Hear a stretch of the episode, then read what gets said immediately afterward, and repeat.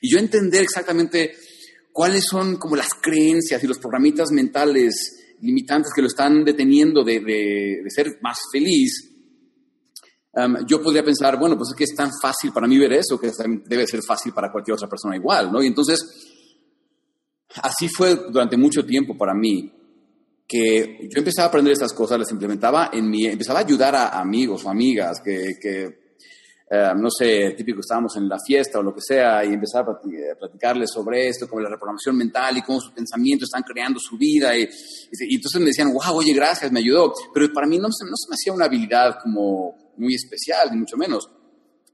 Y no fue sino hasta que un día estábamos sentados eh, en la mesa comiendo, estábamos mi mamá, mi hermana, eh, mi entonces cuñado, y yo, y estaba platicando con mi hermana y con mi excuñado, estábamos hablando de, negocios, y le estaba hablando de, de, por qué a mí me iba también lo que hacía, le estaba hablando de cómo si tan solo hacen ese cambio mental y crean esta cosa y eh, em, eh, adquirían claridad y empezaban a escribir sus metas y podían tener lo que querían. Y entonces, en una de esas, mi hermana me dice, oye, pues tú deberías de dar pláticas sobre eso.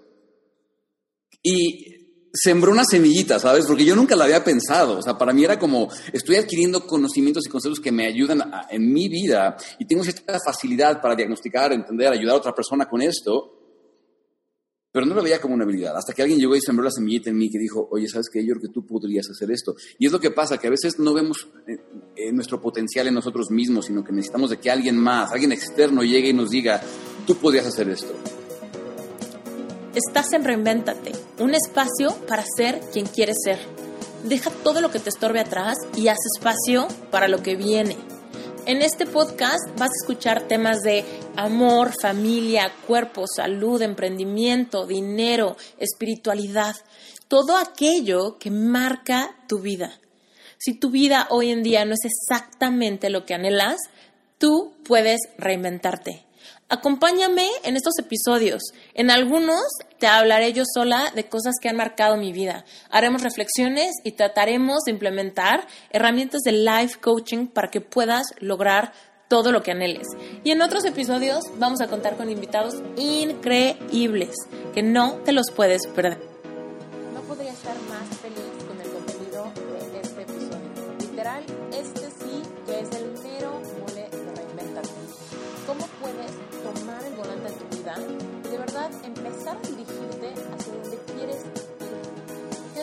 Lograr con tus finanzas, con tu profesión, con tu vida romántica, con tu relación contigo mismo, tu salud, tu salud mental, tu nivel de energía, de ánimo para crear cosas, para alcanzar sueños, para ser quien quieres ser? Literal, el mero corazón de reinvéntate.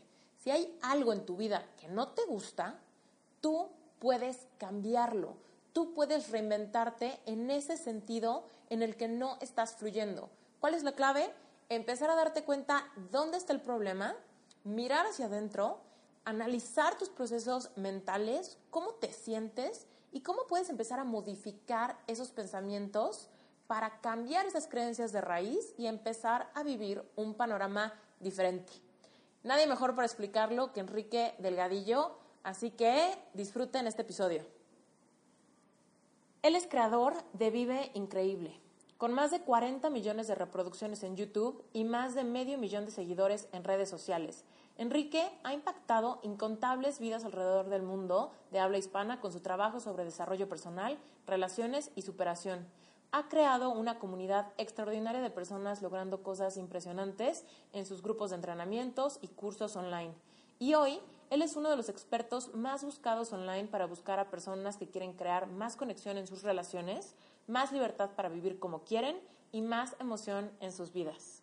Enrique, muy gracias por estar aquí. Es un gusto, gracias por, por invitarme. cuéntanos, cuéntanos ya, digo, yo sé que mucha gente ya te conoce, pero cuéntanos tú, por ejemplo, cómo, cómo defines hoy en día tu vocación. Si alguien te pregunta, ¿a qué te dedicas? ¿Tú qué, tú qué contestas así en, un pitch de elevador para no contar un Fíjate, ese ha sido uno de los retos, este, todos los, los años que llevo haciendo esto, que em, es difícil explicar qué hago. Hoy en día, cuando alguien me pregunta qué hago, yo les respondo que yo ayudo a las personas a que sean más felices, básicamente. Porque es difícil explicar eh, todo el trabajo interior que hacemos en, mis programas, cursos, las personas a quienes ayudo a, hacer su trabajo interior de reprogramación mental, de trabajo emocional, de, eh, de sanación, de, eh, de creación, de definir cómo quieren que sean sus vidas, de planear sus vidas y salir y crear sus sueños, conseguir libertad financiera, emprender un negocio. entonces, muchos dirían, bueno, pues es que eres coach. ¿no? Pero a mí hoy en día no me gusta el término coach porque sabemos que está... Eh, no me gusta porque hoy en día el término coach está demasiado prostituido, o sea, hay demasiadas... Hoy en día todo el mundo y su abuelita son coaches. ¿Ya sabes por qué? Porque fueron, porque mm, tomaron una certificación de un mes, salieron y dicen, ya puedo ayudar al mundo, cuando ellos mismos ni siquiera han trabajado esa área de su vida con que quieren ayudar a otras personas, ¿verdad? Hay mucha incongruencia, entonces hoy en día te das como ya todo el mundo ya conoce a mil coaches y este... No, no me gusta el término. Este, pero, sin embargo, mi, mi vocación es algo que descubrí hasta hace no muchos años, que era realmente el enseñar el entrenar a personas a conocerse mejor, a entenderse, a mm,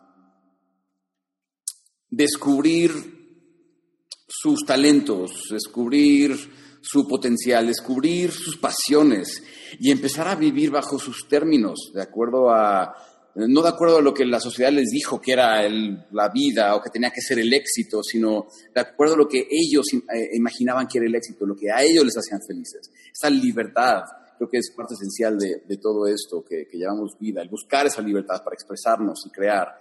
Eh, sé que me preguntaste por un pitch de elevador y ya me pasé por unos minutos, pero, pero eh, es, esto es, ese fue mi llamado y a mí me, gusta decirles a mis alumnos que tu llamado no deja de llamar, tú decides contestar.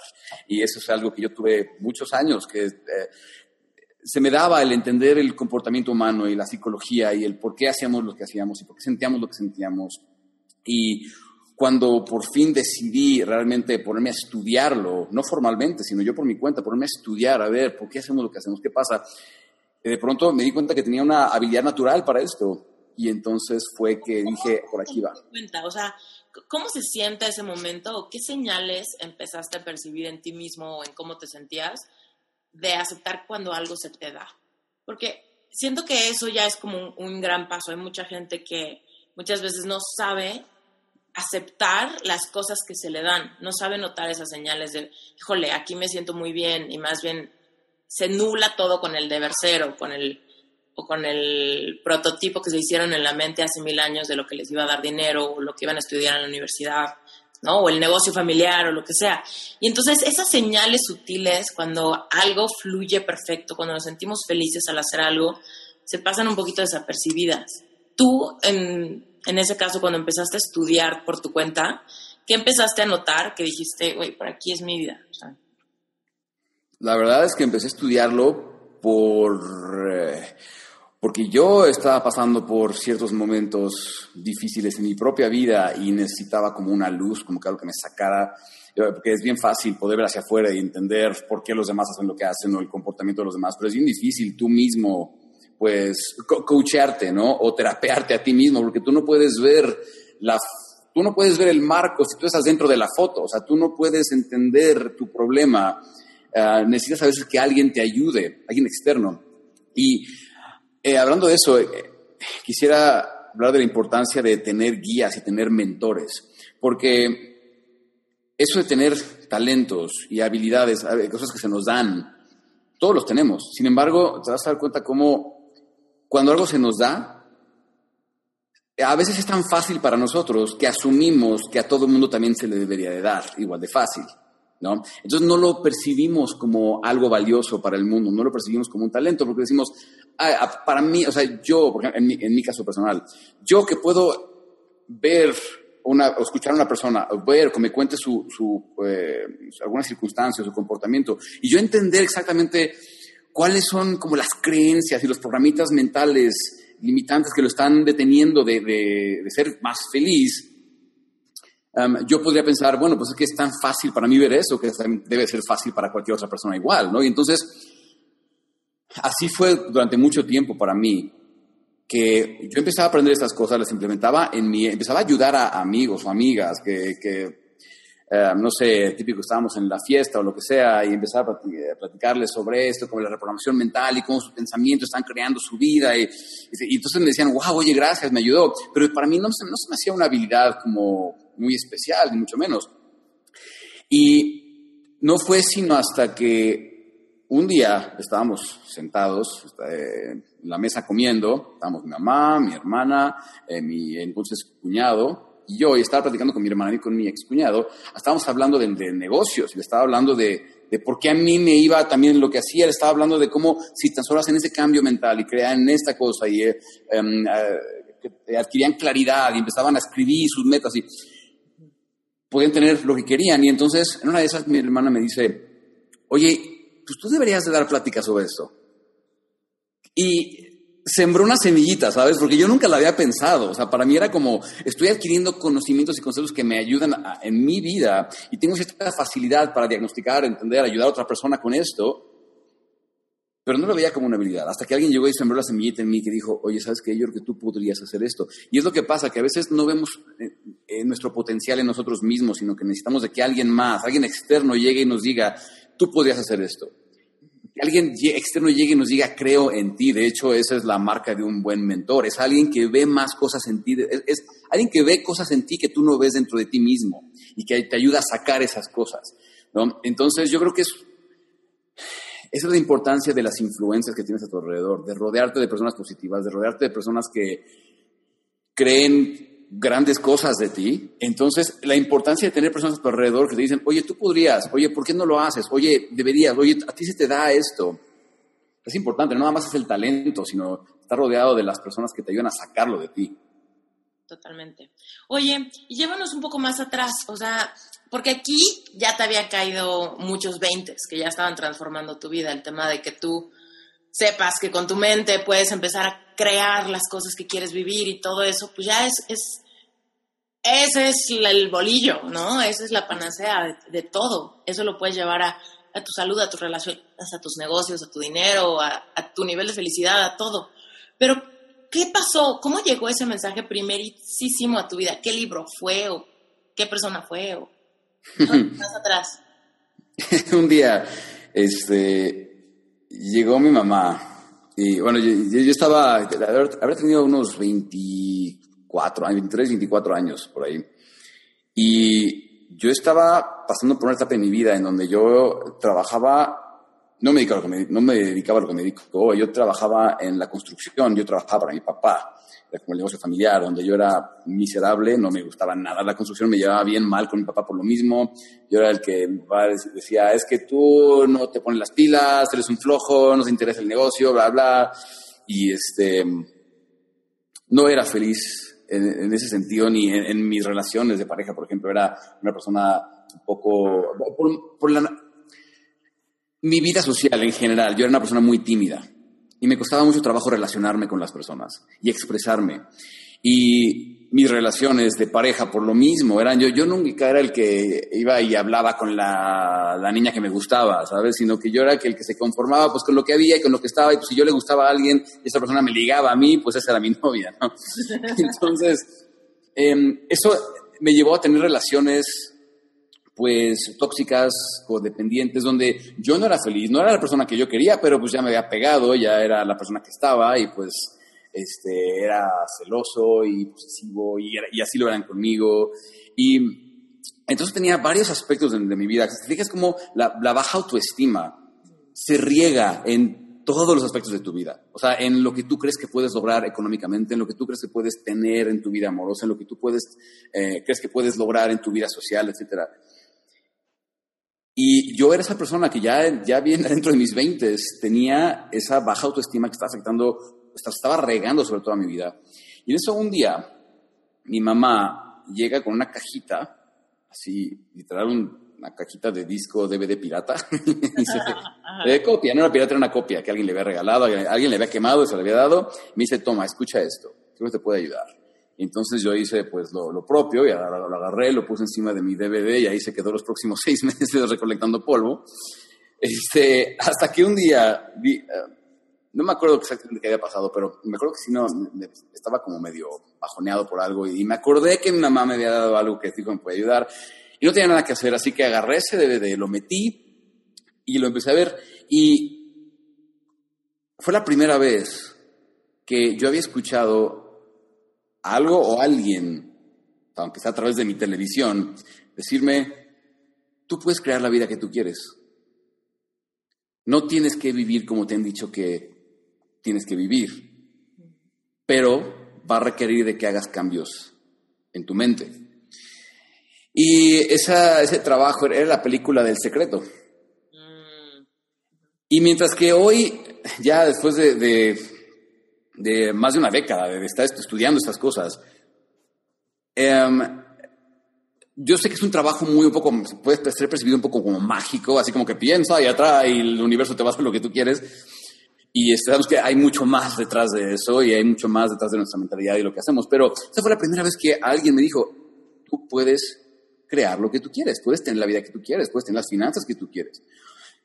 Y es chistoso cómo después de tantos años de escuchar lo difícil que es la vida y lo mal que está la crisis y lo terribles que son las mujeres y lo terrible y las relaciones en general y lo malo que es la gente y cómo nada más te quiere quitar y robar, que de pronto alguien con una sola frase te diga, tú puedes crear la vida que tú quieres, tú puedes tenerlo y que te des por ese momento permiso de creerlo.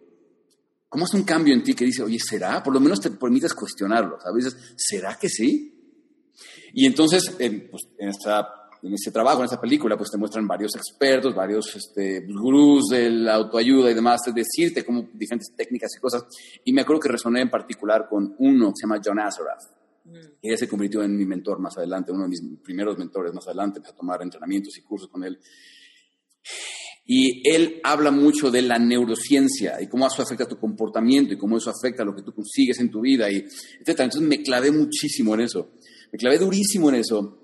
Y empecé a tener resultados, empecé a aprender, empecé a implementar y, me empezó a ir mejor en mis negocios, me empezó a ir mejor en mi vida social, me empezó a ir mejor en mis relaciones.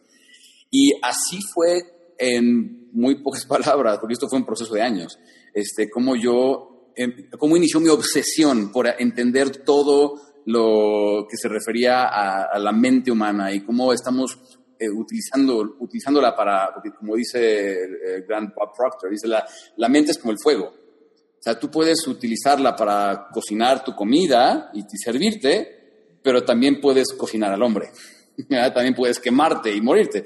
Entonces, tu mente es, es esta arma de dos filos que si tú sabes cómo utilizarla y tomas control de ella, tú puedes realmente crear la vida que tú quieres. Pero si dejas que haga lo que se le dé la gana y genera las emociones que quiera y te controle a ti, que tú seas esa persona celosa y enojona y reactiva o depresiva y dejar que tu mente te controle a ti, estás destinado para una vida de fracaso y de mucho sufrimiento. Entonces, ahí nació mi obsesión por aprender todo esto e implementarlo en mi vida. Mm, me encanta, está increíble y es el mero mole de reinventarte. Oye, ahí quiero agregar algo, porque yo me acuerdo perfecto cuando llegó a mi vida todo este tema, llegó más que nada por dos libros. Uno se llama El Poder de la Alabanza, que habla mucho del poder de la gratitud, como empezar a subir tu vibración, ¿no? De como cuando te sientes en el hoyo y cómo salir de ese hoyo, ¿no? Y otro libro que se llama Secretos de la Mente Millonaria, de T. Harv Muy buenísimo. Excelente. Es de los primeros que leí, entonces también fue así como, ay, no manches, o sea, parece que me conocen, parece que conocen mi familia, eso pasó, totalmente yo hago eso en todos los restaurantes, ¿sabes? Ese tipo de cosas. Pero hay algo importante aquí que quiero decir, antes de que me vaya por otro lado. Este, cuando yo entendí que yo era causante de mi realidad, o sea, que yo estoy creando mi realidad y que puedo crear la vida que quiero vivir, tuve que aceptar que todo ese hoyo, ese fango en el pozo donde me encontraba, con un despacho a medias, con una medio mala relación con mis papás, a punto de cumplir 30, con una relación truncadísima, pues todo eso también lo creé yo misma con mis pensamientos en el pasado, solamente que sin intención. ¿No? No tenía la intención, pero me dejaba ir, ¿no? Por las creencias limitantes de mi círculo social, de mi familia, de mi novio, las mías. Y entonces en esa codependencia, en esa toxicidad, se fue creando una relación que fue muriendo y otra situación que se fue marchitando. Por ejemplo, me acuerdo perfecto cuando me preguntaban, oye, ¿y qué? O sea, ¿el despacho qué? ¿Cuándo va a crecer? ¿O cuándo contratas gente? ¿O qué? Y yo decía, es que los clientes no invierten en diseño caso es que como mi portafolio está chiquito, todavía no puedo ir por clientes más gordos. Es que como no tengo clientes gordos, pues mi portafolio no crece. No, entonces yo solita, con mis palabras, con todos los pretextos que daba de por qué la situación era así, perpetuaba esa situación, ¿no? Y muchas veces la gente dice, oye, es que yo no fui causante de todo eso. O sea, ¿tú qué le dirías a una persona que dice, no manches, yo he pasado por mil cosas horribles, abuso, abuso verbal, abuso físico a veces, ¿cómo puede ser que yo mismo cree eso en mi vida y que yo soy quien lo está perpetuando? Hmm. que no cambie esa mente. Sí, bueno, primero tenemos que entender que sí hay tal vez un 5% de cosas en nuestras vidas que no controlamos, ¿no? ¿Dónde nacimos? Bueno, que ahora sí, lo empiezas desde un punto de vista más espiritual, también en las cosas, podríamos decir hasta que tú decidiste a dónde ibas a llegar, ¿no? Pero bueno, suponiendo que no tenemos ese tipo de conciencia y podemos decidir, bueno, yo nací en un lugar, tuve cierto tipo de, cierto tipo de papás, nací en ciertas circunstancias, no pudiste controlarlo. Sin embargo, hay un 95% de cosas que tienes como resultado hoy en tu vida que son resultado directo de decisiones que tú tomaste. Ajá, entonces, sí podríamos hablar de la experiencia que hay, la forma que cómo me trataron de chiquito, tuve una mala experiencia, ok, de acuerdo. Pero a partir de ahí, nuestras decisiones, la forma en que pensamos, la forma en que sentimos, esas acciones que tomamos como, consecuencia, están generando nuestra vida. Entonces, las personas solemos quejarnos de nuestras relaciones, ¿no? O es que mi novio, mi novia, mi esposa, es que me hacen, es que me dicen, es que... Y no nos damos cuenta que todo este tiempo nosotros estamos decidiendo estar en esa relación. Y antes de eso, nosotros decidimos a quién elegir como pareja. Nosotros estamos decidiendo a qué, a qué círculos sociales pertenecer, en dónde buscar amigos, a qué lugares salir, en dónde conocemos posibles parejas. Y todo eso nosotros lo estamos decidiendo. Ahora nada más estamos hablando del aspecto de, vida de pareja o social, em, hablando de dinero. ¿No? El dinero sabemos que es un indicador retrasado que, de que nos dice las cosas que has, eh, cuánto valor has aportado al mundo, qué, qué cosas has hecho por otros en el pasado. Si hoy tienes dinero en tu cuenta bancaria, te llega un cheque, es porque en algún momento en el pasado tú serviste a alguien. ¿verdad? Y el dinero que tenemos en nuestra cuenta bancaria va directamente relacionado con qué tanto servimos y a cuántas personas. Entonces, cuando nos damos cuenta que nosotros estamos en control de eso, que si yo decido sentarme en las tardes, yo, yo no tengo dinero y decido eh, sentarme en las tardes a ver Netflix durante tres horas, mi eso se va a ver reflejado en mi cuenta bancaria en, un mes.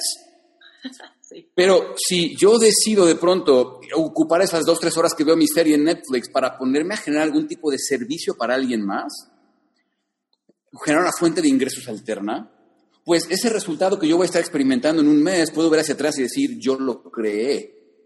Entonces nos damos cuenta cómo estamos siendo co-creados con el universo, estamos siendo co-creadores con esto que llamamos mundo físico, humanidad, este, lo que tú quieres.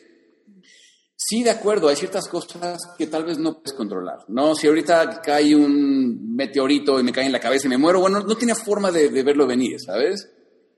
Pero yo sí estoy decidiendo cómo tratar a mi pareja.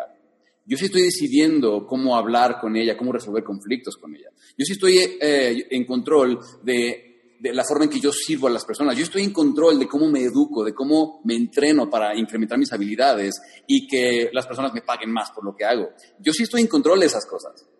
Y entonces te das cuenta que sí hay un mini porcentaje de cosas que van a estar fuera de tu control y no vale ni siquiera la pena preocuparte por ellas. Pero las cosas que sí están bajo tu control, ¿por qué no empezar a hacer algo al respecto para que entonces puedas decir, yo creé esto, en lugar de tener que echar culpa al mundo y a la mala economía y a las cosas? Entonces, cualquier persona está creando la, en la enorme mayoría de sus resultados. Sí, sí, totalmente de acuerdo contigo. A mí lo que me cambió, bueno, lo que a veces le digo a la gente en mi historia que comparto es, si yo soy responsable de todo aquello que no me gusta, ¿no? Que yo creé, lo hice en el pasado y hoy me dio resultados que no me gustan, Solamente si acepto mi responsabilidad es que también puedo entonces cambiarlo para tener resultados diferentes en el futuro. Y eso me pareció súper liberador. O sea, ¿no? El saber que si yo asumo esa responsabilidad, entonces todo puede cambiar. Entonces, que creé este presente y no me gusta, ¿a quién, a quién le importa? Porque inmediatamente ahorita puedo empezar a, a cambiar mi futuro inmediato, ¿no? Y después más y más y más y más. Entonces para mí era como perfecto puedo asumir la responsabilidad de que no hayan salido bien las cosas. Si es lo único que me ayuda a cambiar mi futuro. ¿No? Porque si nos quedamos... Te da confianza. Como en el libro ese de... te, da, confianza para el futuro. En el libro de Secretos de la Mente Millonaria hay un principio que dice, no hay ninguna víctima exitosa. Y es como así como, ah, no manches, le creo que es lo que nunca se va a olvidar de ese libro, esa frase, y se me volvió así como un mantra, o sea, cada vez que digo, híjole, pinche cliente tal, es como, no hay ninguna víctima exitosa, entonces como, no pasa nada, todo bien, nada, no estoy en lugar de víctima en ningún aspecto de mi vida cada vez que me acuerdo de esa frase, me ancla en salirme de ahí. Pero bueno, oye. Y, no, y totalmente de acuerdo. Y, si pudiera agregar algo a eso, es que en cualquier aspecto de nuestras vidas, si, es más, hasta las cosas que a la, veces no están bajo tu control, si tan solo nos permitimos pensar que tal vez sí, encontramos soluciones a las cosas. a mí me encanta también enseñar a las personas cómo crear libertad financiera y dedicarse a sus pasiones y todo este, este tema. Y me gusta mucho enseñar a las personas cómo conectar con su valor único, utilizarlo para crear servicios, productos y cómo con estrategias de marketing hacerlo llegar al mundo. Y entonces siempre me topo con esta, eh, esta creencia limitante que alguien me dice, es que yo ya hice en algún momento una campaña de marketing, hice, puse un anuncio en Facebook y nadie llegó. Yo les digo, sí, de acuerdo, ok, perfecto, fue un experimento, pero estás creyendo que la gente no llegó por alguna circunstancia externa. siempre decimos, ay, es que Facebook no funciona es que la gente no está lista o la gente no tiene dinero, porque pues obviamente yo ya puse el anuncio, ¿no? Y no, yo les digo, cuando tú pones un anuncio y alguien no está llegando a tu negocio, no es porque o no lo quieran, o no tengan dinero, o Facebook no funcione, o Instagram, o YouTube, o lo que sea, o Google, sino porque tú no estás haciendo un trabajo suficientemente bueno para llamar su atención, conectar con el prospecto y entonces hacer una oferta irresistible. Porque eso está bajo tu control. hay que tomar responsabilidad de eso. Si la gente no está llegando, es porque yo no los estoy motivando lo suficiente conectar con el indicado o la indicada, ¿verdad? Y eso cambia nuestra vida para siempre. Oye, y cuéntanos un poco más de eso, o sea, ¿cómo, cómo la gente ¿O cómo explicarías cómo conectar con tu valor? ¿no? Porque siento que es, queda un poquito ambiguo. ¿Cuál es mi valor? ¿Son, si son mis valores o, es mi autenticidad o es mi esencia o qué es conectar con tu valor?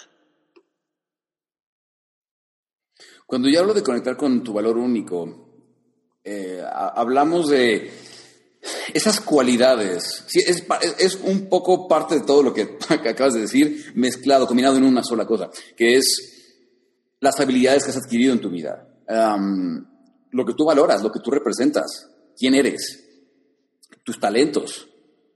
Y si tú todo eso sabes cómo empaquetarlo, materializarlo en un servicio, en un producto que sirva a otra persona, a resolver algún problema o alguna ambición, algún dolor, algún conflicto que tenga, ahí está tu mayor punto de apalancamiento para generar ingresos. ¿Por qué? Porque, porque es importante encontrar tu valor único, porque, mira, el mundo está lleno de contadores, y psicólogos y arquitectos y diseñadores y entrenadores y de todo tipo de cosas y el 95% son uno más. O sea, no distingues a un psicólogo del otro, no distingues a no distingues a un diseñador del otro, no distingues a un médico del otro, no, no distingues a, a un coach del otro coach. A eso me refiero con el valor único. Cuando encontraste tu propio valor, tu salsa secreta, ¿Cuál es? Cuéntanos un poco de cómo la descubriste y cómo te empezaste a diferenciar de cualquier otra persona que pueda dar cursos y pueda enseñar a romper barreras ¿no? mentales, de creencias limitantes, etcétera. ¿Cuál es la salsa secreta de Enrique Delgadillo? ¿Cómo la encontraste? Fíjate que la, la encontré más bien por accidente, porque yo cuando empecé a, cuando sembraron la semillita de que yo podía dedicarme a esto, que yo podía dedicarme a ayudar personas haciendo lo que yo hago. Empecé a aprender, empecé a tomar cursos sobre todo tipo de cosas, desde cómo posicionar contenido en YouTube para que la gente me encontrara, hasta cómo crear eh, mis servicios, mis productos, cómo marketearlos, cómo ofrecerlos y demás. Y empecé a hacer videos. Y en esos videos yo era pues, pues yo, o sea, yo no de como imitar la voz de alguien más o emular otras, bueno, trataba de, emular a mis gurús y a mis, mis mentores, pero siempre fui yo y, le hablaba a la cámara como si fuera la cámara fuera mi amigo. Fue uno de los mejores consejos que me han dado. Habla, habla con la cámara como si la cámara fuera tu amigo, tu mejor amigo y estuvieras platicándole algo. Entonces, eso empecé a hacer. Y cuando empecé a subir videos, de pronto las personas empezaron a conectar muchísimo con esos videos. Pero ¿Por qué? Si allá afuera hay tanto contenido, allá afuera hay tantas personas hablando de mil cosas, ¿por qué conectaban conmigo, no? Y entonces, más adelante, ya que las personas me empezaron a preguntar, oye, pero Enrique, ¿cómo le hiciste? ¿Cómo le haces? Porque tienes un millón de seguidores en Facebook y, en YouTube, ¿verdad? Y todo, esto, y los números, está increíble. Y me puse a analizarlo y dije, o sea, ¿qué es lo que realmente hace diferente todo esto? Y es que, afortunadamente, Nunca hice una carrera universitaria de psicología o de marketing o ninguna de esas cosas, porque si tú haces eso, de pronto te meten en un marco de, pensamiento donde aquí es, esto es lo que tienes que hacer y así es como tú tienes que servir y eso es lo que tienes que pensar. Y afortunadamente yo, como no hice nada de eso, yo tenía como que total libertad para agarrar esto que me gustaba y esto otro que me gustaba y esto otro me gustaba. Entonces empecé a combinar cosas, empecé a combinar eh, temas de psicología práctica, con temas de espiritualidad, con temas de filosofía estoica, con temas de neurociencia. Y agarraba pedacitos de lo que me iba sirviendo y entonces yo creaba, por ejemplo, un método. Yo creaba un método a partir de esto. Decía, este es mi método de reprogramación mental. Y este método llevaba elementos que no tenían ninguno de los otros métodos y prácticas de psicoterapia y demás que las personas estaban eh, tomando en, el momento, decían, wow, es que Enrique, eso es como, como refrescante, o sea, tomé un programa tuyo y me sirvió más que dos años que llevo yendo a terapia.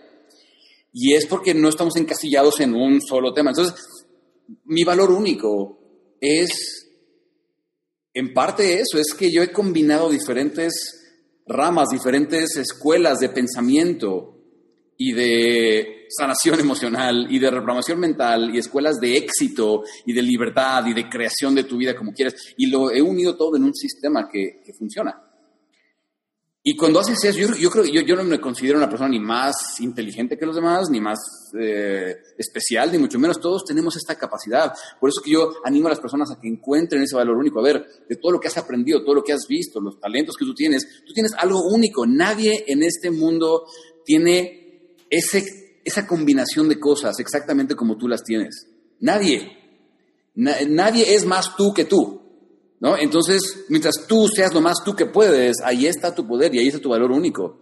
Lo, lo, que yo creo que pasa es que no pasamos suficiente tiempo preguntándonos quién soy yo. Estamos pasando tanto tiempo tratando de imitar a otros. Y hay una frase que me gusta mucho, la voy a compartir ahorita contigo, con tu audiencia, que dice, sé tú mismo, porque todos los demás ya están tomados. Y, es la verdad, o sea, estamos tratando de ser como alguien más, tratando de sonar como alguien más, tratando de enseñar como alguien más, tratando de trabajar o crear un producto como alguien más. Y cuando hacemos eso, pues siempre vamos a estar un paso atrás porque el original está ya, ya está allá afuera. Nosotros nos volvemos como, como, mini copias piratas, ya sabes, de alguien más. Y eso no nos sirve. Como bolsas. Pero cuando tú... ¿Cómo? Decía como bolsas sin forro, ¿no? Porque las bolsas se pueden ver igual por fuera, pero la falsa no tiene, no tiene forro. Sí, exactamente. Exacto. Entonces, estamos tratando de ser como alguien más y, y, pues no nos queda porque, para empezar, alguien más allá afuera lo está haciendo mejor, porque obviamente esa persona puede ser mejor ellos que nosotros podemos ser ellos. Y Estamos faltándonos al respeto, básicamente, o sea, diciendo yo no soy suficiente, yo no tengo lo suficiente, tengo que ser como alguien más porque yo no... Y eso es lo que nos hace nuestro ego. Te dice, no seas tan tú, protégete, no seas tan tú, mejor sé como alguien más porque tú no eres suficiente. Y tenemos que aprender a cómo honrar y valorar y celebrar eso que somos y preguntarnos, a ver, ¿quién soy? ¿Qué represento? ¿Qué he aprendido? ¿Qué me gusta? ¿Qué amaría yo hacer por el mundo? Y en base a eso, ahora sí crear lo que tú quieres. Y es que ahí se mezcla mucho el tema del miedo al fracaso, ¿no? Es como, híjole, es que si, si pongo yo mi carne al asador y me rechazan, hijo, no sé qué va a pasar con mi, mundo, se, se rompe como galleta, ¿no? Pero si rechazan a este que pretendo ser y no soy, pues me doy cuenta que no funciona, ¿no? Pero realmente no me rechazaron a mí. Entonces siento que ahí justamente lo que dices, o sea, es un tema de autoimagen. O sea, en el momento en el que tú te aceptas por completo, pues empiezas a, encontrar por ahí ese, ese valor de decir, bueno, si yo me acepto por completo y yo me amo y yo me acepto y yo me compro mi propia idea, pues entonces tengo más agallas de ponerme ante el escrutinio público, ¿no? Porque mi aceptación o mi necesidad de aceptación ya está cubierta por mí mismo. Cualquier aceptación extra, pues ya es como, ya derrama, no es mi necesidad básica de aceptación. Interrumpo este episodio rapidísimo para dos cosas. Por un lado, si te está gustando este episodio y en general disfrutas de este podcast, déjanos un review en iTunes. Pareciera que eso no impacta el futuro de este proyecto, pero la verdad es que sí, porque nos ayudas a arranquear para que cada vez más personas nos escuchen. Y por otro lado, te quiero invitar a que te suscribas en esteriturralde.com diagonal Epic Heart Estoy por dar un curso intensivo gratuito al respecto de cómo sanar un corazón roto. Puede ser un corazón roto porque estés pasando por una decepción amorosa reciente o también puede ser una decepción amorosa que ya tiene su tiempo, pero sin embargo por alguna razón no has logrado superarlo por completo. Si te mencionan a tu ex y sientes que se te revuelve la panza o todavía te baja la energía, te pones triste o hay raíces por ahí de enojo, de amargura o de, híjole, cualquier sentimiento negativo que simplemente no logres neutralizar, este curso es para ti. Va a ser un curso gratuito, va a ser a inicios de noviembre, así que urge que te registres en esteriturralde.com diagonal epic heart. Y además, otra cosa padrísima es que cuando te registres, te va a llegar un correo inmediatamente con un audio específico que se llama Lo que sientes hoy será tu catapulta. Y ese audio está buenísimo por si estás pasando por momentos ahorita donde te sientes muy ansioso o ansiosa y quieres ir escuchando algo. Y aparte hay recomendaciones de libros, Está buenísimo ese audio, te va a llegar gratuito. Esas de cuenta que un episodio de Reinventate, pero la única forma de obtenerlo es registrándote. Así que ve esteriturralde.com diagonal epic heart y ahí luego luego si dejas tu correo te va a llegar el mail y ya vas a quedar apuntado en la lista de preregistro para el curso que voy a dar. Gracias. Naturalmente, como seres humanos, tenemos una necesidad de ser aceptados y validados. Y antes era un mecanismo de supervivencia. O sea, si no pertenecías a la tribu, pues te quedabas sin comer y sin pareja y sin, si te rechazaban, pues ya no tenías posibilidades de reproducirte y sobrevivir, ¿verdad? Sin embargo, hoy tenemos que reconocer que seguimos siendo la misma especie de hace 20.000 años, básicamente, con más tecnología. Tenemos los mismos mecanismos defensivos de querer pertenecer, ser validados, querer ser parte de un grupo, tener una tribu, y tenemos ese temor de no formar parte, de que nos dejen fuera, de no quedar bien.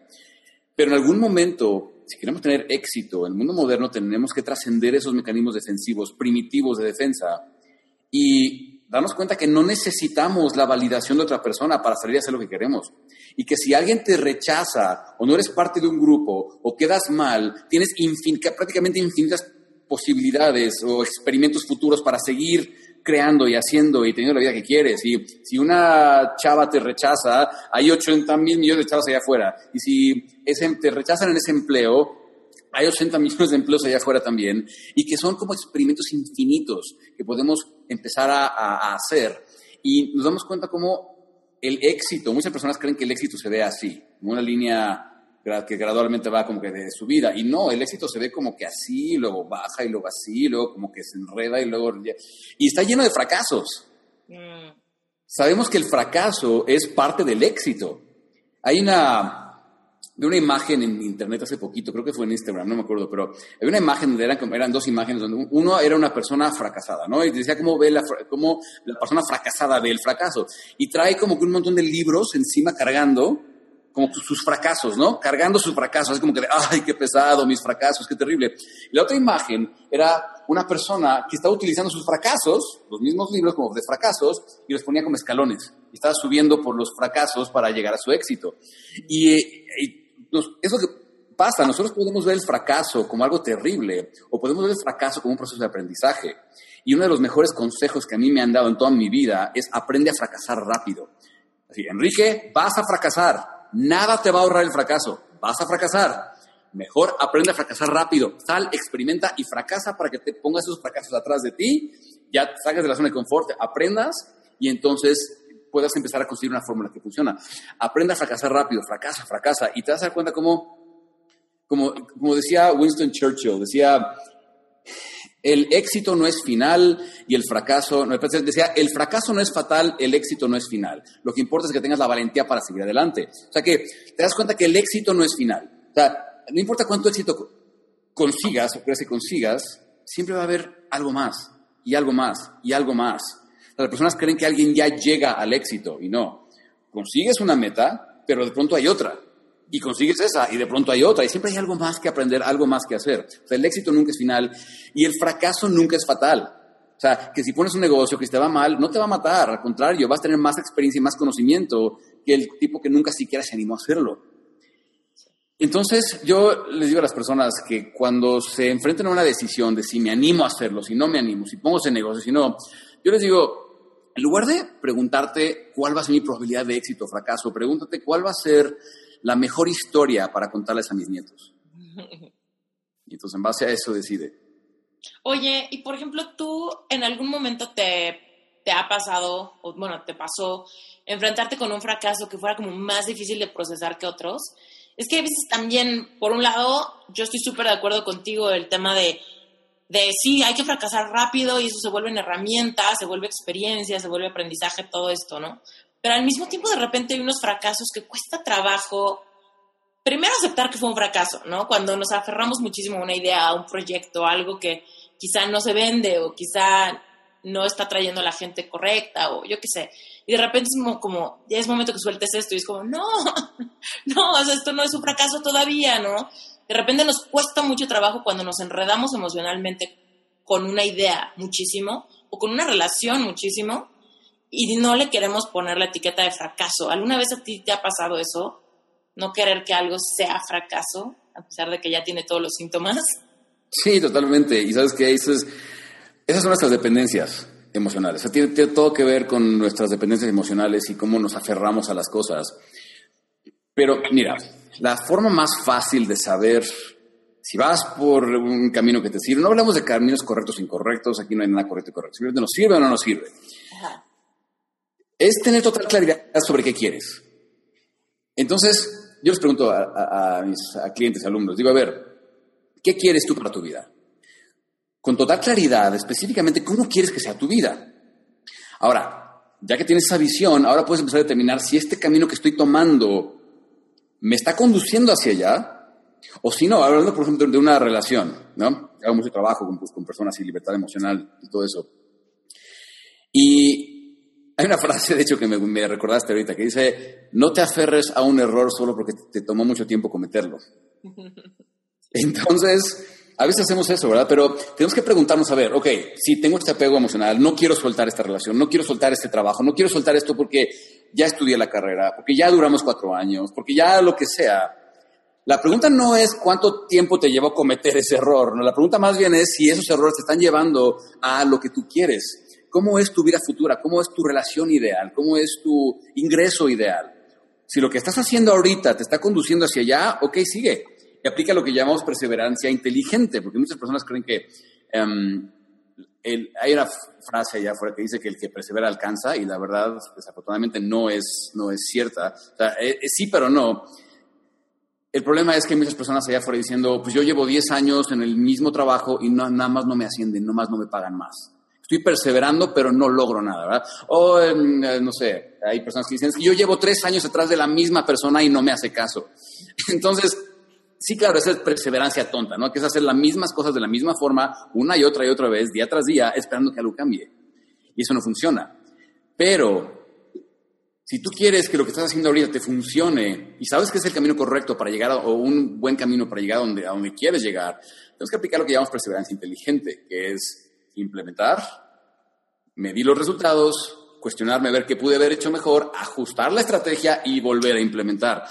Entonces te das cuenta cómo la vida es, es un proceso de prueba y error, la vida es un proceso de aprendizaje y cuando lo vemos de esa forma podemos llegar a donde queremos por mil caminos distintos.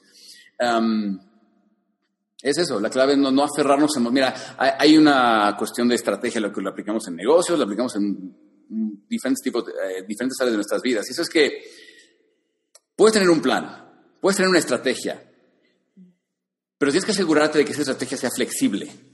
O sea, lo, que nunca es negociable es la meta.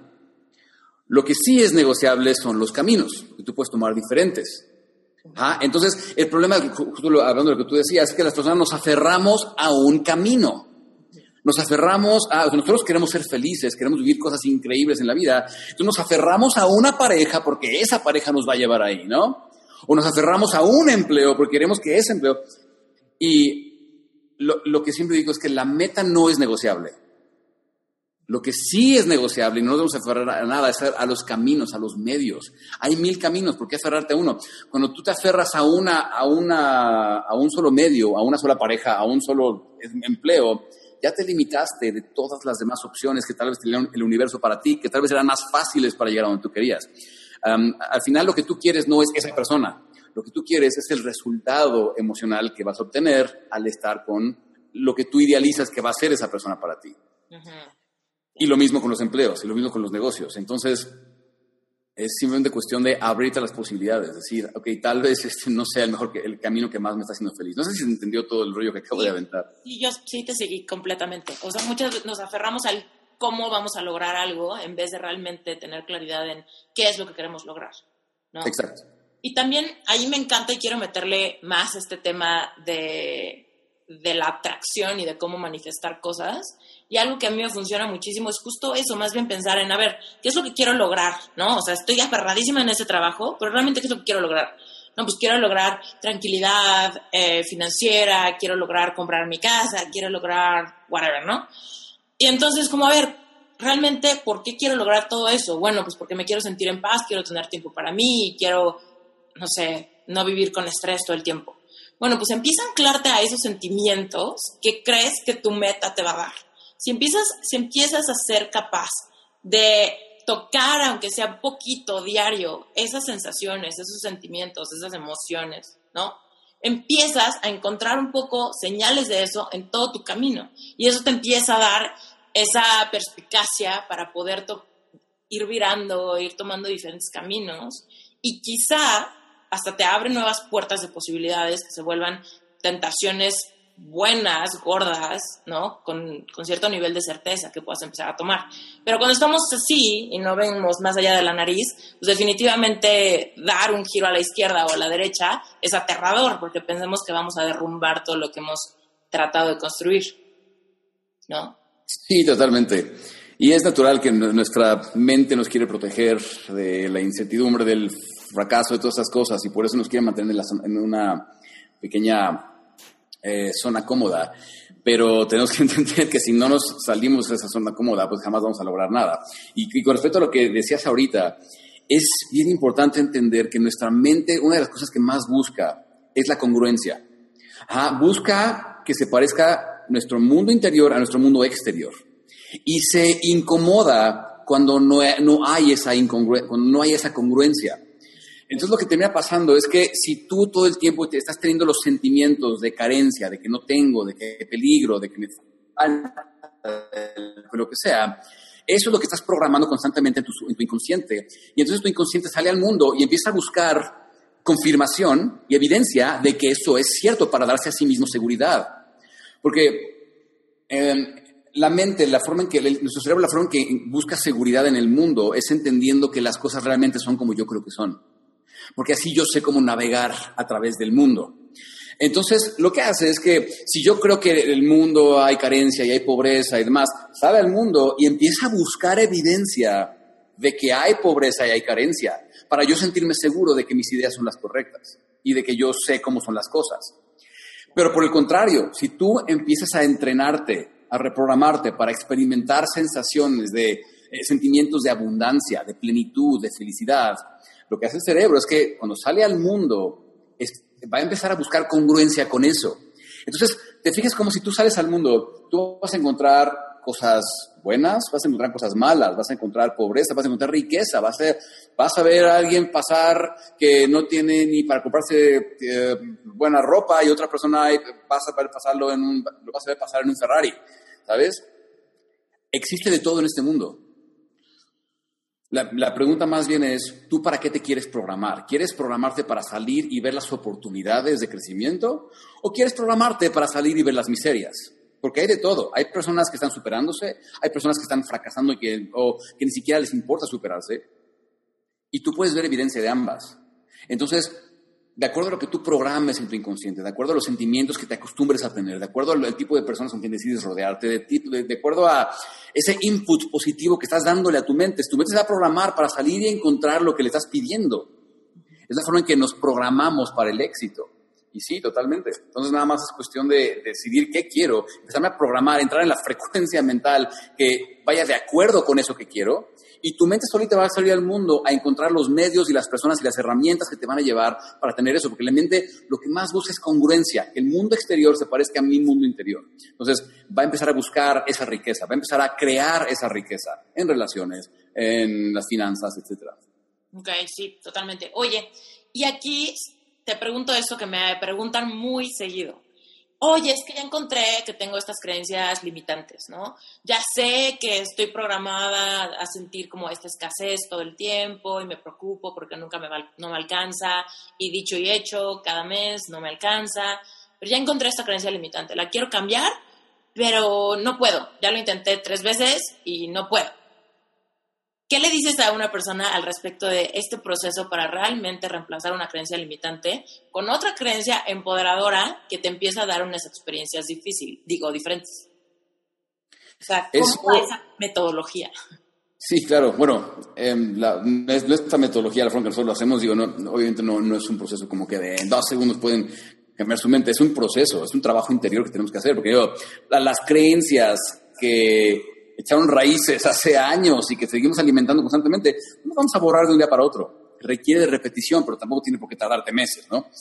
Este, requiere de repetición, pero lo más importante es entender que nosotros estamos en control de nuestra mente, no hay en control de nosotros. Ajá. El problema muchas veces es que nos desesperamos. Es como la persona que quiere aprender a meditar y entonces se sienta cinco minutos, cierra los ojos, dice, ay, no puedo, ya, dice, no, no, no puedo meditar, ¿no? Y no, es como un músculo mental que tenemos que ir fortaleciendo. Ajá, ¿Por qué? Porque tenemos creencias ah, tan arraigadas que nuestros padres nos lo dijeron y en su momento nuestra mente los aceptó como, como verdades absolutas. Que no podemos simplemente llegar y así como que entrar en nuestro cerebro, arrancar la, la raíz y meter otra tenemos que entrenarnos constantemente, tenemos que tener una práctica diaria, tenemos que tener una, una lo que yo a mí me gusta llamar una rutina matutina, es todas las mañanas tener una rutina de reprogramación en donde sales al mundo con más energía, con una mejor mentalidad, pero es repetición, no puedes nada más decir, ah, ya me reprogramé un día y luego ya voy a hacer así el resto de mi vida. Tenemos que constantemente alimentar nuestra mente con input positivo y hacer nuestro propio trabajo de cuestionamiento. ¿Sabes? La, mente siempre está en uno de dos estados. Está o juzgando o está cuestionando. No puede hacer las dos al mismo tiempo, así como no puedes pararte y sentarte al mismo tiempo. La mente no puede cuestionar y juzgar al mismo tiempo. O sea, juzgar es cuando la mente dice las cosas son así, o las cosas no son así, o yo soy así, o el mundo es así. Entonces eso se llama juzgar. Pero cuando juzgamos, nos estamos limitando a una sola posibilidad es el problema, que aprendimos algo desde muy pequeños, que la, situación, la crisis económica en mi país está muy mal. Y entonces decidimos vivir de acuerdo a esa creencia. Y entonces estamos juzgando, la crisis de mi país está muy mal. Y se, y se ve a través de nuestras conversaciones, a través de nuestro propio, de nuestro propio diálogo interno. Ves pobreza y dices, claro, porque la crisis está muy mal. Entonces, ya, ya decidiste que las cosas van a ser así. Cuando tú haces eso, tú ya limitas a tu mente a pensar en una sola posibilidad. Pero cuando pasamos del juicio a la cuestión y preguntamos, ¿Será que las cosas realmente están así? Nos damos el permiso, porque eso es bien importante, tenemos que darnos permiso de cuestionarlo. Es el primer paso de cualquier programación mental, el cuestionar, el bajar las barreras defensivas de esas creencias de tu mente, porque sabemos que las creencias crean barreras dificilísimas de penetrar. O sea, una persona, tú, una persona cristiana llega a un judío a decirle tus creencias están mal, se pone como fiera, ¿verdad? y le dice, no, tus creencias están mal, y entonces la otra persona se pone como fiera y, y, y, pueden discutir toda la vida sobre eso. Entonces, las creencias desarrollan barreras defensivas. ¿Para qué? Para que no me vengas a alterar mi mundo, para que no vengas a alterar mi vida y cómo yo, mi, mi zona de confort. Pero al momento que nos damos chance, nos damos el permiso de cuestionar y decir las cosas serán, de pronto nuestra mente se abre al abanico inmenso, infinito realmente de posibilidades que hay para ti. ¿Qué pasa si en lugar de creer que la crisis está muy mal, simplemente decido creer que tal vez yo no estoy haciendo algo para conseguir dinero? ¿Qué pasa si te abres a ese mundo infinito de posibilidades?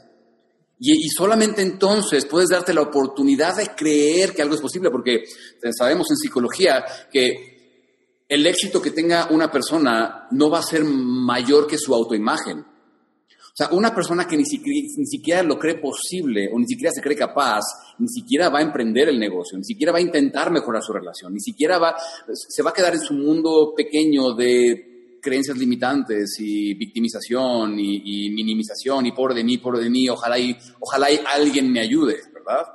Entonces, es bien importante empezar a hacer eso, ¿eh? Darnos la oportunidad de cuestionarnos y decir, ¿realmente soy, como tú dices, si alguien ya definió su creencia limitante y ya la encontró, cuestiónala. Oye, ¿realmente será esto? ¿Será que hay cosas que yo no sé, que yo no sé? Y que pueda salir a aprender? ¿Será que hay un mentor que me pueda enseñar? ¿Será que hay un, curso que pueda tomar para esto? Y entonces es el principio de cualquier cambio, el saber que puedo cambiar, ¿sabes? Totalmente. Y aquí te voy a contar una mini mini historiecita, pero tengo un muy buen amigo al cual estaba platicando mi intención de comprar un departamento en la Ciudad de México pronto, ¿no? Y él me dijo todas las razones por las cuales es imposible. Me dijo, no, mm. es imposible. Ahorita es imposible comprar departamentos en la Ciudad de México. Es completamente absurdo, no vas a poder, no tiene sentido, es un robo, o sea, literal, es imposible. Yo también quería hacer lo mismo y desde hace un año me di cuenta que estuve buscando y que estuve viendo y tal, me di cuenta que es imposible. Y yo ya no le quise mover mucho al asunto porque evidentemente era como estas afirmaciones tan, tan totalitarias que me estaban así como que, ah, no, espérame, no, vete de aquí. Pero después me puse a pensar y dije, a ver, ¿será que de verdad es imposible? Dije, no creo, voy a ir a ver, voy a ir a construirme toda la evidencia por las cuales esa afirmación tan absoluta, que sí me metió como esta semillita de, ay, ¿será que de veras no es buena idea? Y fui literal a ver un montón de departamentos que aparte casi casi todavía les faltan tres años para estar terminados y están así al 75% vendidos en renders, ¿no? Entonces yo decía, ¿por qué será? Que para algunas personas es imposible comprar un departamento en la Ciudad de México cuando departamentos se venden todos los días en desarrollos que ni siquiera están terminados. ¿Por qué? ¿Qué significa eso? yo quiero ser de aquellas personas que pueden ir y comprar un departamento un miércoles, ¿sabes? Porque sí se puede, porque todos los miércoles se venden departamentos en la Ciudad de México. Sí, es que las personas te expresan sus limitantes, no las tuyas. Ah, se expresan sus, limitantes. Si, alguien te dice que no vas a poder es porque ellos creen que no pueden. No porque no tiene nada que ver contigo. Y, y, de hecho, si es como tú dices, tenemos que, esa es la importancia de rodearse de una tribu de personas positivas, de unas personas que están logrando cosas, de personas que están siendo proactivas y consiguiendo cosas, porque es bien fácil rodearse de personas que están todo el tiempo quejándose de su pareja o quejándose de la economía o quejándose que no se puede y convenciendo a sí mismos de que no se puede. Y eso en realidad es un mecanismo de defensa de la mente, porque a la mente no le gusta sentirse incompetente.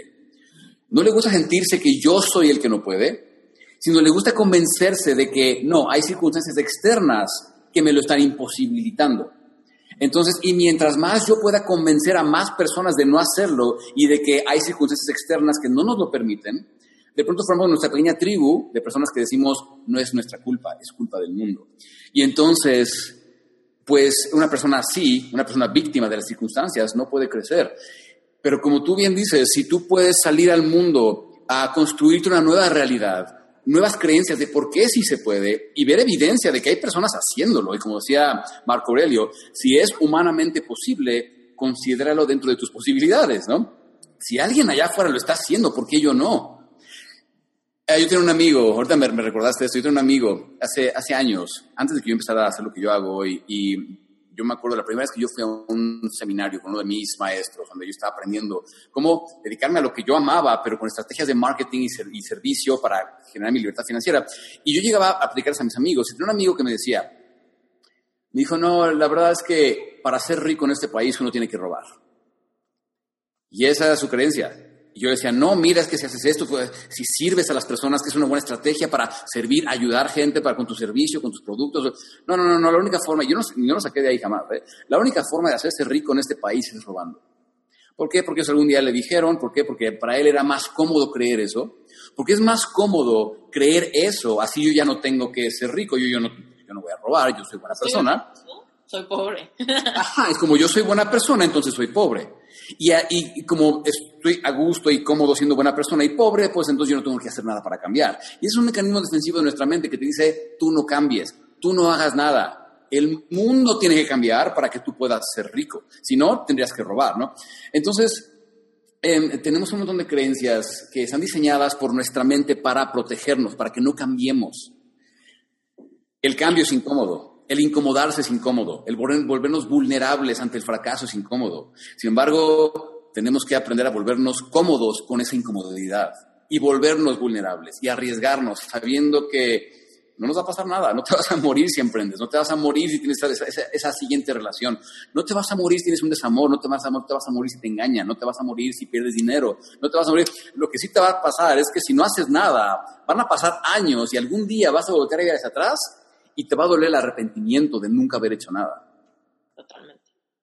Oye, y aquí siento que en este tema de las creencias, como que la clave, según yo, y quiero que, me des tu consejo de cómo se hace esto bien, es poner límites, ¿no? Porque una cosa es cuando tu amigo que casi nunca ves te dice su creencia limitante y tú dices, mm, no, güey, pero ok, como quieras, cada quien.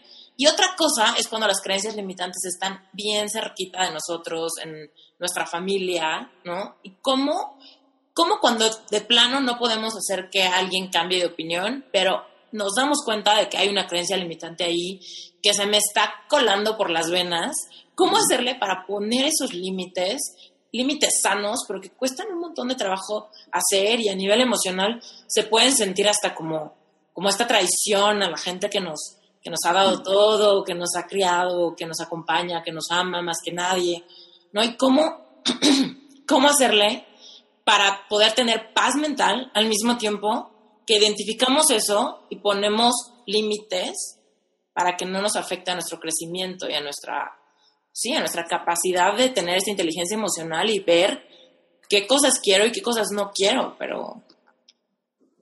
Ese es un tema bien difícil porque implica relaciones que hemos tenido muchas veces desde, que nacimos, ¿no? Con nuestros padres, este, con nuestros hermanos, muchas veces con amigos que queremos mucho. Pero la dura realidad, y a las personas no les gusta escuchar esto, pero la dura realidad es que tenemos que establecer esos límites, tenemos que cuidar muchísimo nuestra energía y cómo los estímulos externos afectan nuestra energía, porque sí, digo, por supuesto, tenemos que tomar responsabilidad de nuestra energía, de nuestros pensamientos, pero es como la persona que se pone a dieta, pero compra galletitas y las tiene en su cena. No se pone en una posición para ganar, ¿sabes? Ok, sí, pues, lo, que, está bajo su control y tiene fuerza de voluntad, de lo que tú quieras, pero siempre que las galletitas estén ahí en la alacena, en ese momento de debilidad vas a ir por una y te la vas a comer. Somos humanos, ¿sabes? Por más que yo, yo conozco personas que les digo esto, me dicen, eh, no, no, no, es que yo sí puedo tener ese, yo puedo seguir, teniendo ese círculo de amigos, son bien negativos, pero yo nada más no los escucho. ¿Sabes? Y, y, tú le dices, mira, eso no importa, el, el cerebro está programado para imitar y para pertenecer. Si te juntas con personas que son negativas, que están constantemente dando ese feedback negativo, eventualmente tú empiezas a creer esas cosas empiezas a tomarlas como ciertas y te empiezan a afectar, empiezas a un conflicto entre que, a ver, yo creo esto o quiero creer esto, pero estoy escuchando esto constantemente. Y es cuando nos tenemos que dar cuenta que si queremos realmente crecer, tenemos que perder el miedo a dejar atrás a personas. Soltar personas. Perder amigos. ¿Sabes qué? Yo, de muchos años para acá, he, visto personas que quería mucho y querían a mis amigos, pero que definitivamente no eran buenas influencias para mi éxito. Y yo, por más que quise decirles, vengan, acompáñenme, vamos a tener éxito, decían, no, no, yo aquí, aquí te esperamos, tú vete, tú eres el no sé qué, tú, bla, bla, bla. Y llega un momento en el que por tratar de jalar a las personas, tú, son como un lastre. Y en algún momento tenemos que decir, a ver, voy a soltar. Tal vez en algún momento cuando yo tenga ya, cuando ya sea bien exitoso en mis relaciones o en mis finanzas, en lo que sea, tal vez regrese a tratar de inspirar un poquito a las personas para que crezcan. Pero ahorita nada más me están deteniendo. Y entonces cada vez que tengas alguien en tu casa o en tu círculo de amigos diciéndote, ay, eso está bien difícil, ay, ¿para qué lo haces? Ay, ¿qué van a pensar de ti? Ay, es que no seas eh, ambicioso, es que no seas esto, es que no seas lo otro, es que tú no deberías de querer, es que... ¿Sabes? Siempre va a haber, e-, esa, esa vocecita va a ser eco en tus pensamientos. Cuando tú estés queriendo buscar tus sueños y queriendo tener éxito y crear, crear mejores relaciones y demás, siempre va a estar la vocecita de la persona que te dice, es que los hombres son unos patanes, es que las mujeres nada más te quieren romper el corazón, es que los negocios son difíciles, es que la, economía está muy mal. Y siempre que esa, esa semillita está sembrada y permites que personas estén sembrando constantemente esas semillitas, no vas a ser libre para salir y, y conseguir tu éxito. Entonces, Número uno, o decimos hasta aquí, cortamos esas relaciones por nuestro bien. O número dos, si es alguien en nuestra casa que queremos mucho, que no va a dejar de ser tu hermano, no va a dejar de ser tu papá o lo que sea, tenemos que aprender a crear distancia. Entonces eso significa dejar de escuchar, darles el avión. Muchas veces significa tener menos contacto. Y es difícil, ¿sabes? No, es lo más fácil del mundo. Pero eh, la pregunta más bien es, ¿qué tanto quieres ese éxito? Porque después de un tiempo, eh, eh, si tú quieres seguir perteneciendo a esta tribu de personas que ya se convencieron de que no se puede tener éxito y que están fracasando constantemente y para mal, puedes hacerlo. la pregunta más bien es, ¿qué quieres? Porque la mente puede quedarse estancada en una zona de confort años y años y años. La pregunta más bien es si después de 10 años tú vueltas a ver tu vida y tú sigues en el mismo lugar, ¿qué tan doloroso va a ser eso? Y deja que eso sea tu, tu motivación para cortar las relaciones o personas tóxicas que tengas en tu vida. Por ejemplo, cuando ya se te sembró la semillita y dijiste, ok, quizá por aquí puede estar mi, mi vocación monetizada. ¿Qué pasó? ¿En qué momento hubo este bueno, ya me dirás si lo tuviste o no, como un salto cuántico en el cual dijiste, ah, hay una semillita y en el que de repente volteaste y dijiste, ya tengo una audiencia, ya estoy monetizando esto que me apasiona. ¿Cómo, cómo se dio? ¿Cómo se dio y cómo se sintió? Y te pregunto mucho, yo pregunto mucho en el podcast cómo se siente o cómo se sintió ese momento donde, donde dijiste, puta, esto funciona, tengo mis cursos llenos, voy a dar esta conferencia. Te pregunto cómo se sintió para que la gente que nos escucha pueda quizá como, como sentirlo por un segundo, ¿sabes? Con tu explicación, como decir, ah, o sea, hacer algo que, donde fluyes, donde eres bueno, donde estás motivado, donde te apasiona, se puede sentir de tal o cual forma y, y tal vez sí, yo llevo muchos años de no sentir algo similar. Es una red flag. Bueno, número uno, te puedo hacer la enorme distinción entre cómo se sentía antes, el levantarme para ir a trabajar, el tener que decir, tener que casi casi levantarme de las greñas yo mismo para empujarme para subirme al coche e ir a trabajar. Con ahora, que hoy me despierto y brinco de la cama porque tengo ganas de crear mi siguiente proyecto, de dar mi siguiente entrenamiento. Me levanto con un montón de ganas de hacer ese entrenamiento, ese coaching en grupo con alguno de mis, de mis grupos de entrenamiento Em, el saber que tienes tu estabilidad financiera garantizada se siente increíble. Te da libertad, te da libertad para crear, te da, poder para, para crear y hacer más cosas por las personas. El que una persona o muchas lleguen y te digan, oye, gracias por lo que haces, porque mi vida cambió a partir de esto, o Y no importa qué hagas, yo no estoy hablando de que necesariamente con tu servicio o producto tengas que cambiar la, vida de alguien. Tú puedes tener un restaurante y que alguien llegue y te diga, oye, esas fueron las enchiladas de mole más ricas que he probado en mi vida. Yo no sé, me encanta venir aquí a comer, me, me, me encanta el ambiente, me encanta la felicidad que siento aquí, ¿no? O sea, el que alguien llegue y te diga, gracias a lo que tú te dedicas, mi día fue un poco más feliz. Mi vida pudo ser un poco mejor. Mi relación mejoró. Mis finanzas mejoraron. Mi imagen mejoró. Mi ya no me duele algo, ¿sabes? El hecho que alguien llegue, y te agradezca por lo que estás haciendo, eh, se siente increíble. Y eso simplemente no sucede cuando tú vas a hacer tu trabajo y tu trabajo simplemente es tu trabajo. Ya sabes, el lugar a donde voy, hacer lo que me piden para pagarme dinero para que yo pueda sobrevivir, a eso me refiero con tu trabajo. Cuando es eso, no tienes a nadie agradeciéndote por el bien que estás haciendo. Rara vez, ¿sabes? Y es el, poder de dedicarte a lo que amas. Es como decía Confucio, te dedicas a lo que amas, no vas a tener que trabajar un solo día de tu vida. Y yo ya llevo varios años en los que yo no percibo que estoy trabajando, yo percibo que estoy jugando y pintando mi obra maestra de influencia y de dejar, yo espero, un, legado para que alguien pueda tomar esto que, estamos haciendo yo aquí en mi compañía y crear algo aún más grande o dar un mensaje positivo con esto o crear, como yo lo he hecho con los mensajes que yo he aprendido, que alguien pueda escuchar mis mensajes y crear sus propios mensajes a partir de eso y enseñar a otras personas. Entonces, cuando conectas con eso es increíble. Oye, ¿y cómo fue la transición? ¿O, fue una transición o cortaste de tajo tu otro trabajo cuando decidiste dar el salto? ¿O cómo, cómo fue cómo fue ese cambio de ese trabajo que, que, me pesa muchísimo a empiezo yo a crear lo mío? E, esa línea, ¿qué tan ancha fue? Es, fue, tuve mi estrategia, la verdad. Yo dije, mira, si yo puedo crear una fuente de ingresos alterna a lo que estoy haciendo y me, pongo una meta y logro esa meta, voy a decirle adiós a lo que estoy haciendo ahora. Y digo, hay personas que sí dicen, adiós, empleo que no me gusta, voy a dedicarme a eso y está bien. Pero yo en aquel entonces, yo tenía, mi hija tenía dos años, dos, tres años. Estaba chiquita este, dependía de mí y pues yo tenía que pagar mi renta y pues no era tan fácil como decir ya no voy a hacer esto que me deja ingresos y voy a simplemente hacer otra cosa. Entonces yo dije, a ver, a mí lo que me apasiona es enseñar.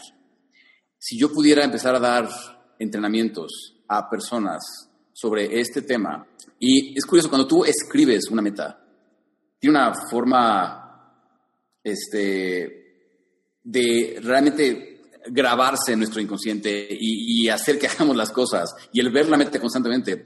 Que un día de pronto me di cuenta que había llegado a la meta. Fue un proceso, no fue mágico. tuvieron que pasar cosas, tuve que hacer cosas, pero era como si mi inconsciente y esa meta me estaba guiando todo el tiempo, sabiendo, me hacía aparecer al maestro, o me hacía aparecer el curso que yo necesitaba, o me hacía aparecer la herramienta o el recurso que yo necesitaba para lograrlo. De tal forma que de pronto un día me di cuenta y dije, wow, ya lo logré, aquí está, ya, lo hice, ya, ya estoy generando este ingreso mensual. Y no te voy a mentir, si fue una decisión un poco difícil, pero sí dije, adiós, adiós trabajo que no me gusta y si yo, si, si ese tiempo que le dedico a ese trabajo, yo le puedo dedicar a esto, donde ya estoy generando ingresos, y hacerlo crecer, voy a ser inmensamente feliz. Y me dediqué a eso y nunca miré para atrás. Muy bien, increíble. Oye, cuéntanos un poquito del tema de el miedo a solamente dedicarnos a algo si sentimos que tenemos las certificaciones necesarias, el título nobiliario, el diploma en la pared, ¿no? ¿Qué, pasa con eso? ¿Eso en algún momento a ti te detuvo? ¿Sentiste que necesitabas algo o no? No, afortunadamente no, porque, mira, yo, mi primera gran influencia en cuanto a los negocios fue mi papá. Mi papá siempre fue emprendedor, siempre fue persona de negocios y así le fuera muy bien o le fuera muy mal, este, pues siempre su filosofía era de que yo no voy a trabajar para nadie, ¿no? Y él nunca tuvo la oportunidad de hacer una carrera universitaria. Entonces, todo lo que él creó en su momento, la forma en que él nos, nos mantuvo, a mi familia, a mi hermana y a mí, a mi mamá, este, pues siempre fue a través de sus emprendimientos y a través de su ingenio y a través de a ver cómo le hago, pero voy a sacar esto adelante y voy a ofrecer algún servicio, producto, lo que sea. Entonces, esa, filosofía de yo nunca voy a trabajar para nadie, siempre se, me, se quedó conmigo y aprendí mi papá y entonces yo empecé a trabajar con él en un negocio que teníamos de construcción.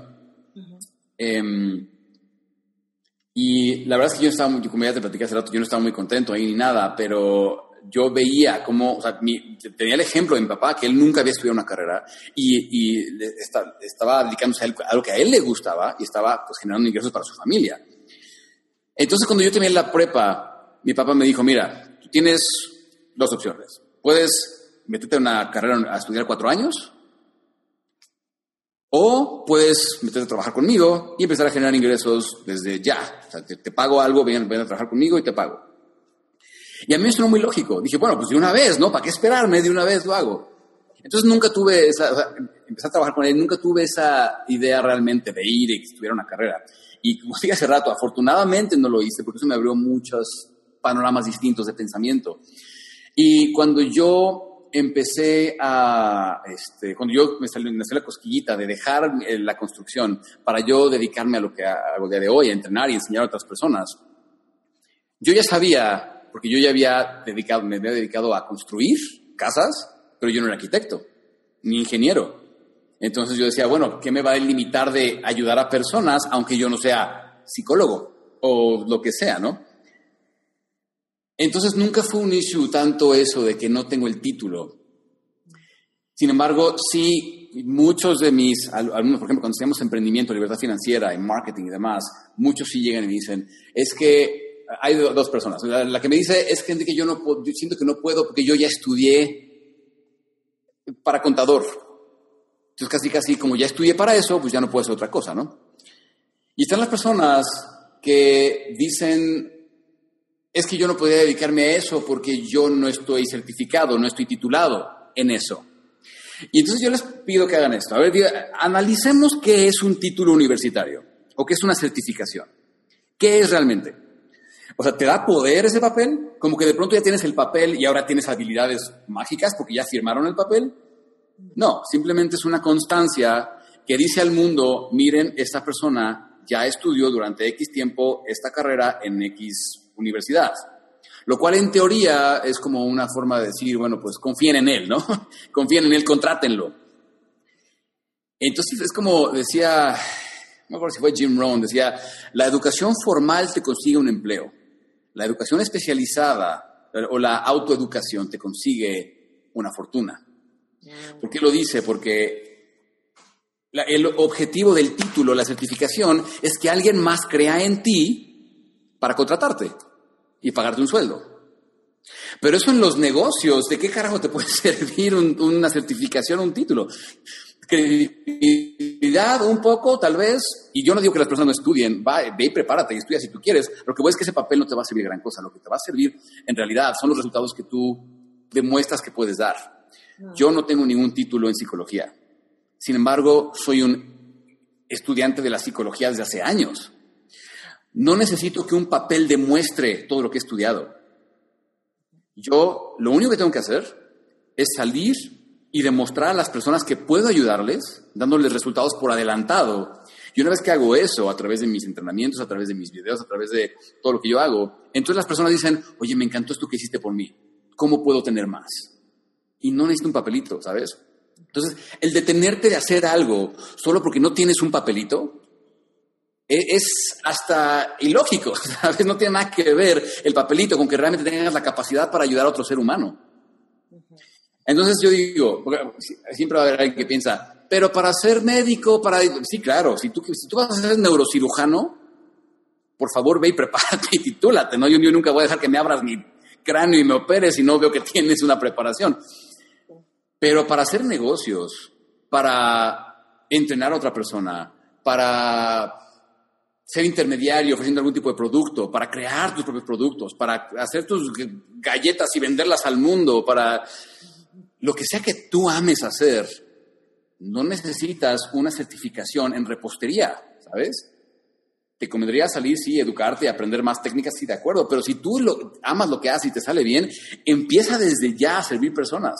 Yo ahorita ni tengo, ni me interesa, ni estoy buscando tener algún tipo de certificación o título, porque ahorita ya, ya entiendo lo que realmente vale eso.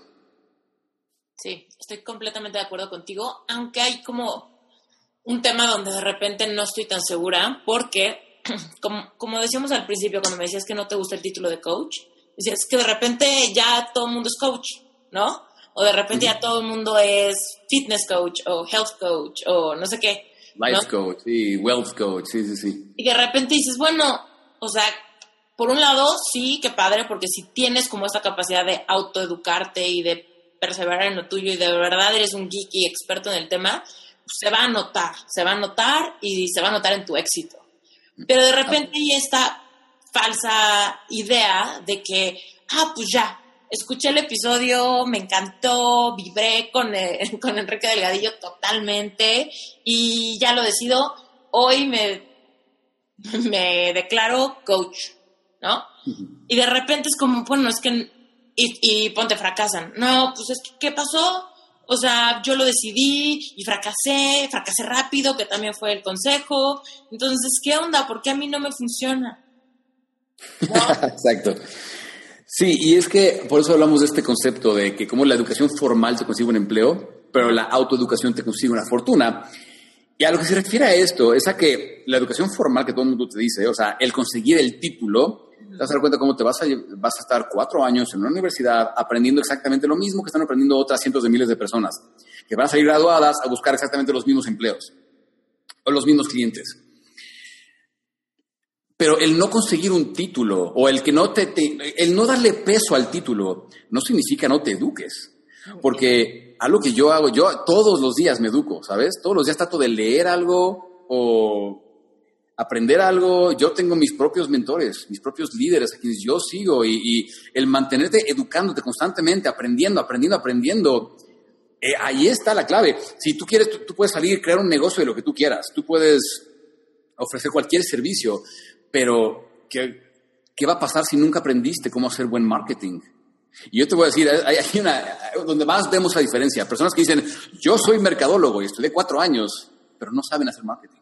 No, si los pones a, los pones a hacer un negocio y a marketearlo, no tienen la menor idea cómo. Tienen que meterse en alguna agencia que los contrate porque no tienen la menor idea cómo tener éxito independientemente, ¿no?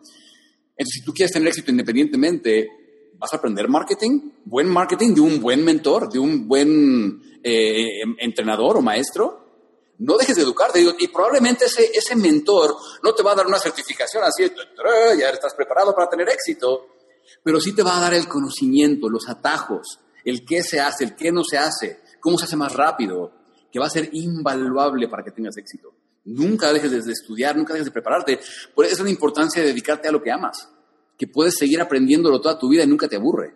Exacto, al revés, se vuelve como este, sí, este alimento que necesitas diario. A mí me pasa, ay, necesito otro libro, algo, algo bueno, algo que de verdad me esté dando y busco 20 y bajo mil samples y empiezo todos y sí. Se vuelve una pasión estudiar al respecto.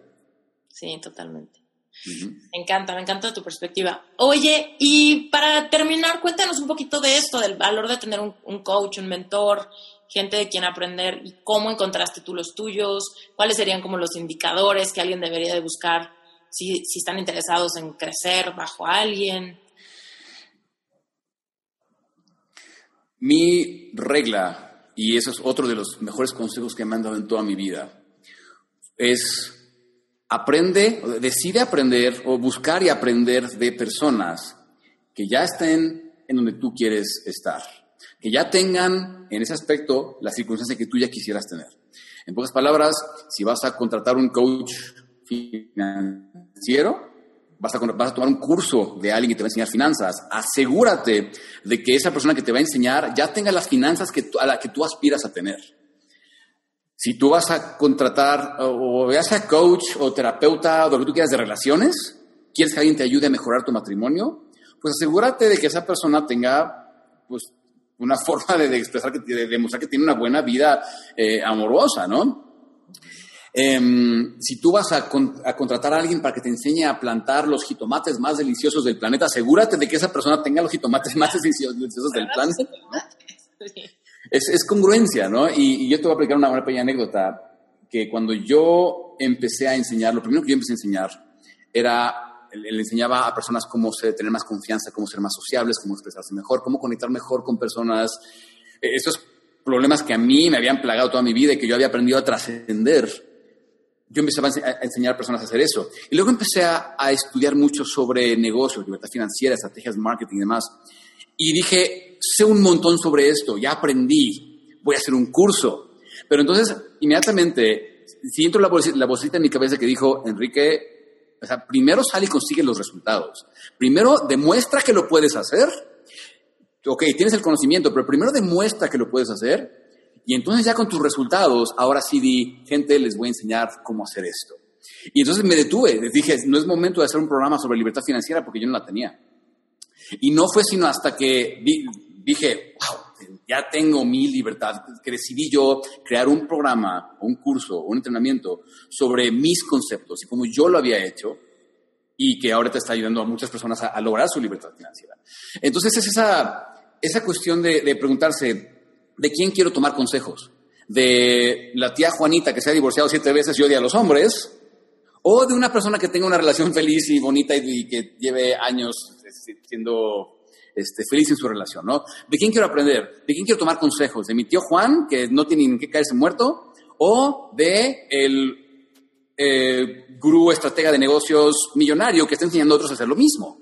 ¿No? Y entonces tenemos que constantemente preguntarnos, a ver, ¿quién tiene lo que yo ya quiero? Buscar a esa persona y o ofrecer trabajar para ellos de gratis, o contratarlo, pagarle, tomar un curso con ellos, o lo que sea, para que la persona comparta contigo sus secretos. Mm, totalmente, padrísimo.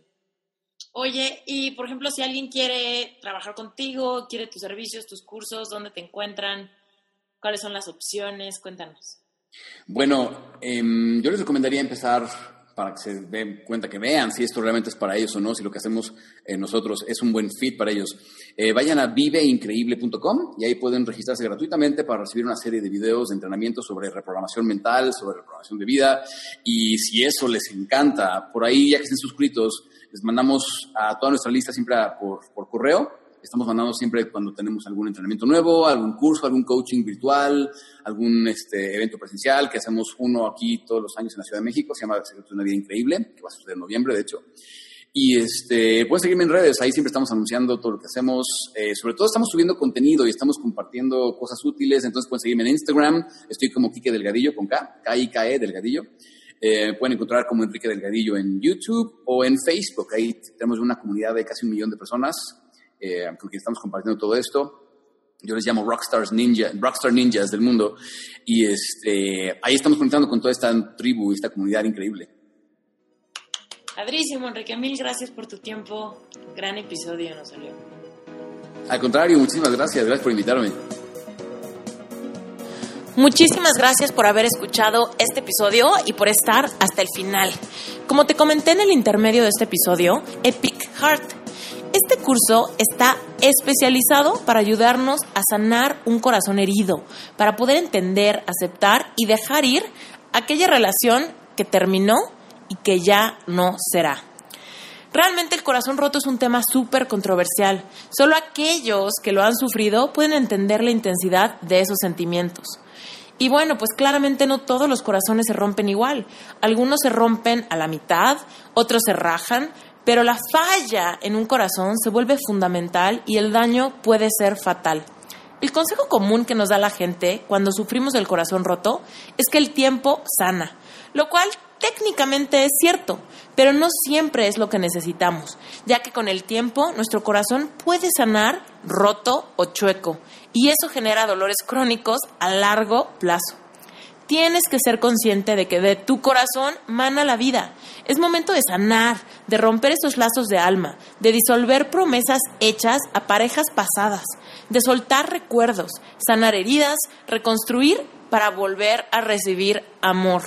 Este trabajo definitivamente es sincero y profundo.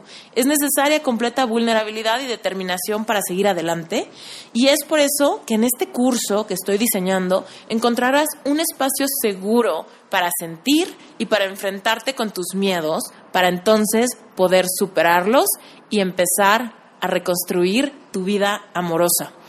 Este curso definitivamente puede ser para personas que están pasando en este instante por una decepción amorosa reciente, pero también es para personas que a pesar de que ya pasó el tiempo, se dan cuenta de que no sanaron del todo bien, de que aún escuchan el nombre de su ex y se les retuerce el estómago, aún sienten melancolía, coraje o tristeza.